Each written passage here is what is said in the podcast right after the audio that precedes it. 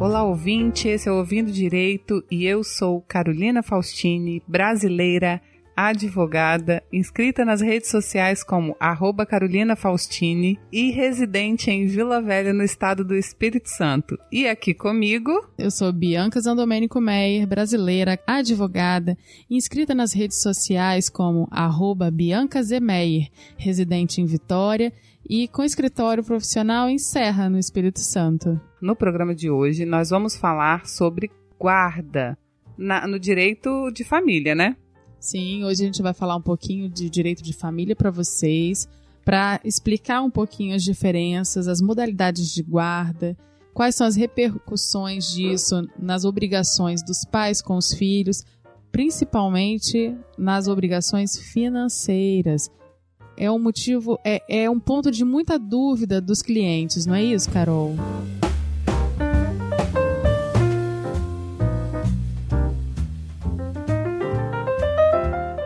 nós recebemos várias, é, vários questionamentos no escritório, tanto no meu como da Bianca, é, sobre as obrigações com relação a alimentos de acordo com cada modalidade de guarda. E, e as pessoas fazem muita confusão é, com relação a isso. Aí a gente resolveu falar um pouquinho para vocês é, de uma forma sintética, de uma forma é, curta, mas de uma forma simples que, que vai fazer todo mundo entender direitinho. Isso, a gente vai explicar para vocês então as diferenças, as modalidades né, de guarda compartilhada, unilateral, alternada, como que elas se aplicam no dia a dia da família e as repercussões dessas da guarda, né, dessas modalidades de guarda na visitação barra convivência é, e na pensão alimentícia. Então vamos lá, quais são as modalidades de guarda então?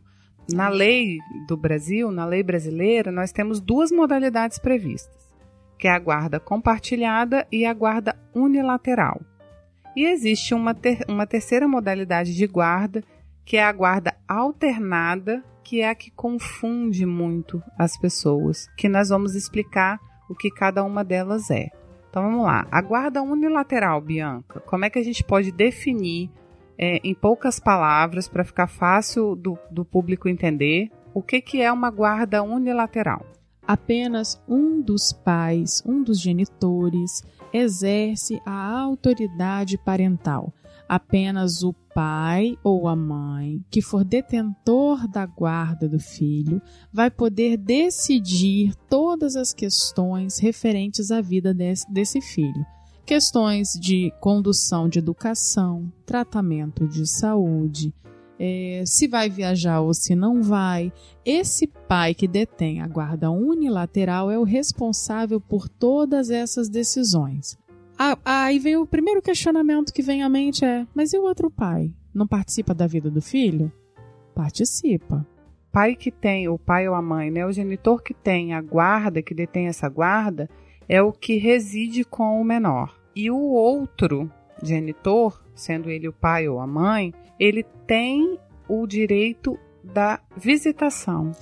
Antigamente conhecida como visitação, hoje adotou-se a nomenclatura de convivência, Exatamente. porque pai e mãe não visitam. É. Pai e mãe convivem. Isso. Na guarda unilateral, então, o outro lado, né, a outra pessoa, sendo ela pai ou mãe, ela vai ter o direito de convivência é, determinado em dias específicos. Isso aí. Pode ser. É, o que, que a gente vê no dia a dia? A gente vê então uma convivência quinzenal. Um final de semana sim, um final de semana não. Pode ser diferente? Pode, pode ser diferente. É na, na, maior, na maioria das vezes, ela é quinzenal nos finais de semana e feriados alternados, Natal um ano par com um, ano ímpar com outro, Réveillon inverso. É normalmente assim que a gente vê, né? Aniversário de pai com pai, aniversário da mãe com a mãe e aniversário do menor alternado também entre os dois. Isso. Mas o ponto principal da guarda unilateral é o exercício da autoridade parental por apenas um dos genitores. É nesse ponto que ela difere totalmente, que ela é totalmente diferente da guarda compartilhada. Isso. É importante a gente pontuar também que na guarda unilateral é importante a gente frisar também, né, a gente pontuar hoje na lei brasileira, ela é só em casos excepcionais justamente por esse motivo. Por ela ser um dos, um dos pais só exercer esse poder de forma unilateral, sozinho, sem precisar é, consultar o outro, o outro pai ou a mãe, no caso, né? o outro genitor das decisões relativas ao menor. A legislação brasileira, ela sofreu uma alteração em 2014 para tornar obrigatória ou, né, como regra, a aplicação da guarda compartilhada. Por quê? Aí vem a grande diferença da guarda unilateral. Na guarda compartilhada, os dois genitores são responsáveis pela condução da educação e das decisões de tudo o que diz respeito à vida daquela criança, daquele filho em comum. Se vai viajar, se não vai viajar, qual tratamento médico, qual plano de saúde, qual escola. Essas decisões que, sobre a vida do filho, ela é tomada em conjunto os dois pais, os dois genitores, eles são consultados para se chegar ao entendimento do que é melhor para aquela criança. Por que isso? Porque nós, a, a legislação brasileira tentou retirar a figura do pai ou mãe de final de semana. É tirar exatamente aquela questão do pai visitante ou da mãe visitante, né? É o compartilhamento das responsabilidades entre os dois, independente do tempo de convivência que, que cada um vai ter com o filho. Mesmo que um dos, dos pais é, só tenha convivência com o filho nos finais de semana, em feriados alternados ou no, na mesma modalidade que seria a convivência da forma unilateral, é, o compartilhamento das responsabilidades com esse menor é igualitária. Ela é, ela é compartilhada de forma distribuída igualmente entre os dois, né? Os dois têm o dever é, com as responsabilidades de educação, de, de saúde, de, de convívio, enfim, independente desse tempo. Um exemplo da, da gente colocar para esses dois casos, para diferenciar a guarda compartilhada da guarda unilateral, é a questão da escolha da escola. Uhum. Na guarda compartilhada tem que haver um entendimento entre ambos os pais sobre qual escola a criança vai frequentar. Na guarda unilateral, não. O genitor detentor da guarda, ele escolhe sozinho qual escola aquela criança vai frequentar. Esse é só um dos exemplos, para ficar um pouco mais claro para o ouvinte. Isso. É importante a gente é, falar também que a guarda compartilhada ela pode ser exercida tendo este menor residência fixa com um dos genitores ou residência alternada entre ambos os genitores. Porém, não é o comum. O comum é que a criança tenha uma residência fixa com um dos genitores e a convivência com o outro de forma alternada, de forma equânime, é uma palavra difícil, de forma distribuída entre os dois, né? Onde o pai pega nas quartas-feiras, um exemplo, tá? Pega nas quartas-feiras devolve na sexta naquele final de semana que a mãe ficaria com a criança, e aí na outra semana inverte, a mãe fica durante a semana e o pai no final de semana, enfim. E, né? Eu quero eu quero chamar a atenção do nosso ouvinte para a seguinte situação. A legislação brasileira, ela fez essas regrinhas olhando do ponto de vista da criança. A criança, ela tem o direito de convivência de relacionamento próximo com ambos os genitores. Por que da, da colocação da guarda compartilhada como regra? Para que essa criança possa usufruir da convivência, possa usufruir da parentalidade com ambos os genitores. A, a, convivência dividida de forma equilibrada entre os genitores que é a questão da convivência quinzenal, mais uma ou duas vezes durante a semana, é para que essa criança experimente a vivência na casa de todos os dois genitores. É, a fixação da residência com um ou com outro genitor, é para que a criança também tenha um referencial. Essas questões todas podem parecer um pouco complexas para gente, porque elas são fixadas com base em, em aspectos psicológicos da relação. Mas a regra que o nosso ouvinte tem que ter em mente é: guarda compartilhada. Ambos os genitores decidem sobre a vida do filho e tem o direito à convivência equilibrada, período equilibrado. Um final de semana com um, um final de semana com outro, mais um ou dois dias durante a semana, caso haja possibilidade. É importante a gente colocar, Bianca, que em nenhum dos dois casos de guarda o outro genitor perde os direitos à parentalidade. Perfeito. Mesmo no, na guarda unilateral, onde ele não vai opinar um dos genitores não vai opinar diariamente sobre as questões do menor, é, escola, plano de saúde, é, qual médico vai, se vai ao dentista, se não vai, enfim. Independente de, de, dessa opinião não ser necessária para que o outro decida, ele não perde o direito e o dever da parentalidade. Uma outra coisa importante é as sentenças de guarda, elas não transitam em julgado. O que, que significa isso? Qualquer momento isso pode ser alterado. Por mais que tenha fixado via judicial algum tipo de guarda, isso pode ser alterado em qualquer momento, caso haja uma mudança na vida prática. Isso, havendo mudança das circunstâncias, das relações, o tipo de guarda aplicado pode ser é, alterado. Existe um mito de que os pais eles precisam ser amigos para que a guarda seja compartilhada. Eles precisam ter um diálogo amigável.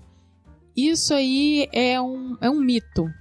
Na realidade, os pais eles têm que ter um diálogo mínimo entre si para que possam definir conjuntamente as questões dos filhos. Mas eles não precisam ser amigos. Afinal de contas, é muito difícil a gente achar ex-cônjuges que são amiguinhos que Na tomam prática, né? que tomam um cafezinho junto, né? É verdade. É, precisa ter um mínimo de de respeito entre as partes e aquele sentimento de que precisa ter um diálogo para que a criança não tenha prejuízos no seu dia a dia. Então, é o mínimo mesmo necessário de diálogo para que o menor não tenha prejuízo. Isso aí. Ponto. Não precisa ser amigo, não precisa sentar junto, tomar café, nada disso.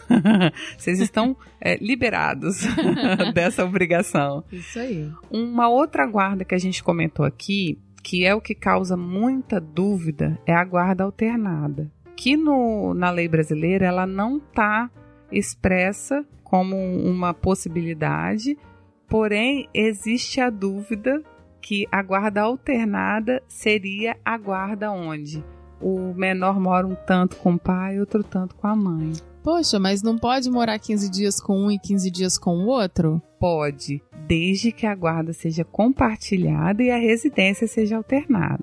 Um exemplo: a guarda alternada é o que, que é a guarda alternada? A guarda alternada ela é a guarda onde um dos genitores tem a responsabilidade total, como se fosse uma guarda unilateral, pelo período que a criança está com ela, e o outro genitor tem a responsabilidade total das decisões quando a criança está com ela naquele período, quando o menor está com ela naquele período. Então, o que, que acontece?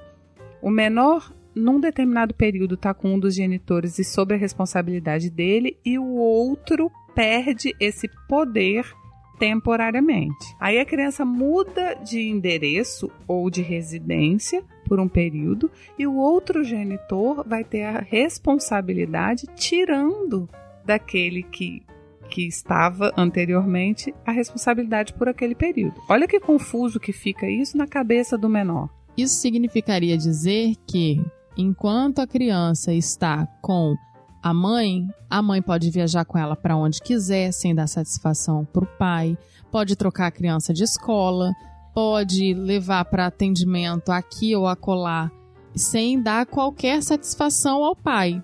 O mesmo se aplica ao pai no período em que a criança estiver residindo com ele.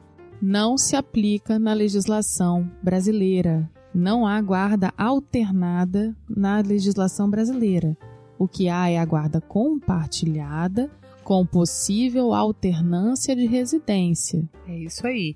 E aí, o que chega muito para a gente de, de dúvida é quando existe essa alternância de residência, o outro genitor é obrigado a pensão alimentícia? Com Ele certeza. tem obrigações de alimento? Com certeza. Então, esse é o ponto que gera mais dúvida com relação à guarda. O que mais chega pra gente, né, Bianca? Sim. Que é o, a, o questionamento da pensão.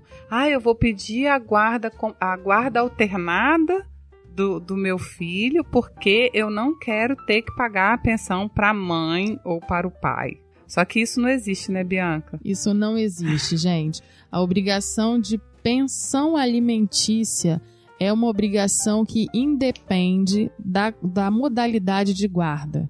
Se é compartilhada, se é unilateral, se é residência alternada ou não, a obrigação de pagar alimentos, de pagar a pensão alimentícia, ela permanece, porque a criança ela tem que estudar, ela tem que se vestir, Sim, né? Comer, enfim, né? É um dever de ambos os, os pais e um direito do menor amparado pela Constituição, né? Sim. Então, assim, todos dois têm direitos e deveres é, com relação ao, ao menor iguais, Sim. dentro da proporcionalidade e da possibilidade de cada um e da necessidade do menor. Então, assim, é, tem que se fazer um, um, um, equilíbrio entre o que cada um pode suprir da necessidade que aquela criança tem. Então, se uma das partes, se um dos pais tem mais condições financeiras do que o outro, independente de onde a criança está morando ou não, ele vai arcar com um maior número de despesas ou com um maior número de necessidades daquele menor. Por quê? Porque o filho é dos dois e a necessidade dele é maior do que as dificuldades de relacionamento do ex-casal. Pronto, simples assim, né? Não tem é, relação nenhuma a pensão alimentícia com a modalidade de guarda. E eu acho que teria alguma outra questão que a gente precisaria é, apontar aqui que seria importante para a gente tirar a dúvida com relação a isso, porque assim, é, para nós parece tão simples a gente pontuar que pensão alimentícia é uma coisa, guarda é outra. E elas têm uma relação direta, porém completamente diferentes. Olha, Carol, eu acho que ficou um pouquinho. Ficou bem explicadinho. Se vocês ouvintes tiverem mais dúvidas, entre em contato conosco através das redes sociais, através do nosso site, façam suas perguntas. Inclusive, nós queremos que vocês deem sugestão de tema, o que vocês querem saber mais, para a gente poder passar para vocês um pouco mais de conhecimento. É isso aí. As nossas redes sociais são arroba ouvindo direito, tanto no Facebook quanto no Instagram. O nosso site é www.ouvindodireito.com e o nosso e-mail contato arroba ouvindodireito.com. Então entre em contato com a gente, manda sua dúvida, é, manda sua sugestão, a gente vai ficar muito feliz com o seu contato. Dá uma curtida lá na nossa página, começa a seguir a gente e, e manda o seu feedback também, porque é importante para nós. Com certeza. É só para ficar um, claro para vocês, não é nossa pretensão ensinar direito a vocês. Nossa pretensão é pura e simplesmente levar para vocês um pouquinho de conhecimento para que vocês possam conduzir melhor o dia a dia de vocês. Isso, tirar algumas dúvidas, descomplicar Isso. aquilo que parece meio confuso, mas mandem as perguntas que a gente vai suprindo aqui as necessidades, né? A gente vai tentando, né, dar o feedback, dar as respostas que vocês nos procurarem para para saber. E como a gente veio, veio sendo é, perguntado sobre direitos autorais, nos próximos episódios a gente vai falar sobre isso. É isso aí, aguardem o muito próximo um episódio sobre direitos autorais, que já tá vindo um monte de gente perguntando para nós sobre isso. Ainda mais com essa onda de podcast, É. essa maravilha, novidade para todo mundo. A gente tá aqui para explicar um pouquinho para vocês. Obrigado, Bianca. Obrigado, ouvinte. Compartilhe com a gente também a sua, sua experiência, né? Se vocês têm algum caso interessante para contar, compartilha com a gente. E Tchau, tchau. Até a próxima. tchau.